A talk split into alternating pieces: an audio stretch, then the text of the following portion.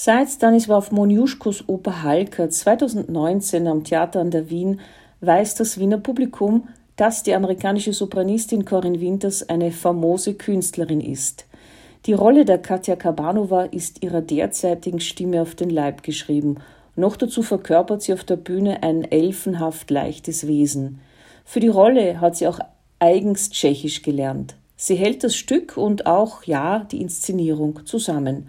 Adäquat für ihr Frankreich-Debüt an der Opera de Lyon. Vorab angepriesen als eine Produktion mit einem weiblichen Leading-Team, war ich ehrlich gesagt ziemlich neugierig, welche Sicht auf das Stück mich erwartet.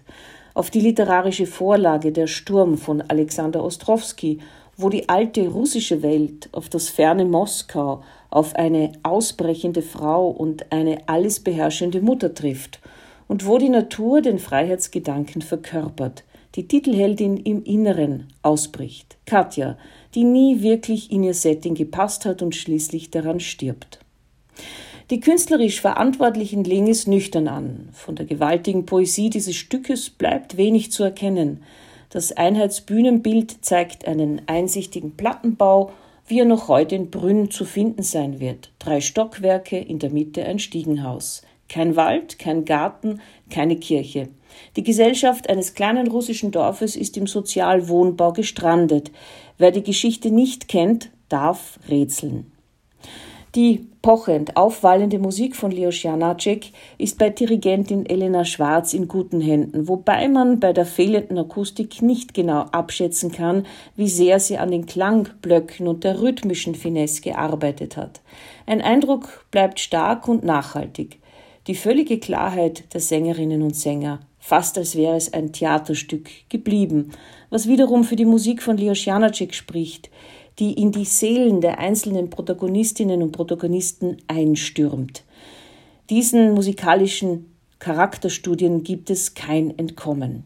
Auch nicht, wenn der Blick auf die Bühne und die Kostüme mit der Zeit etwas langweilt. Wer das Stück schon gesehen hat, bleibt im Vorteil. Schon zu Beginn der Inszenierung wird die tote Katja betrauert und am Ende steht sie auf und geht selbstbewusst von der Bühne ab, streift ihre Geschichte der familiär-gesellschaftlichen Unterdrückung leichtfüßig wie einen zu schweren Mantel ab. Ein Statement der polnischen Regisseurin Barbara Wisocka. Der artifiziell durch hereinwucherndes Grünzeug angezeigte Sturm verursachte nicht nur bei meiner Sitznachbarin leichtes Kopfschütteln. Sturm, der Sturm bitte und vor allem das, was er auslöst und verkörpert, das wiederum bleibt auf der Strecke.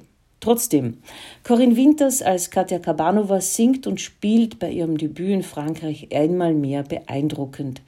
Das sympathische Publikum in Lyon war begeistert, jung, interessiert und insofern anregend, dass Oper in Lyon wirklich mitten in der Stadt stattfindet.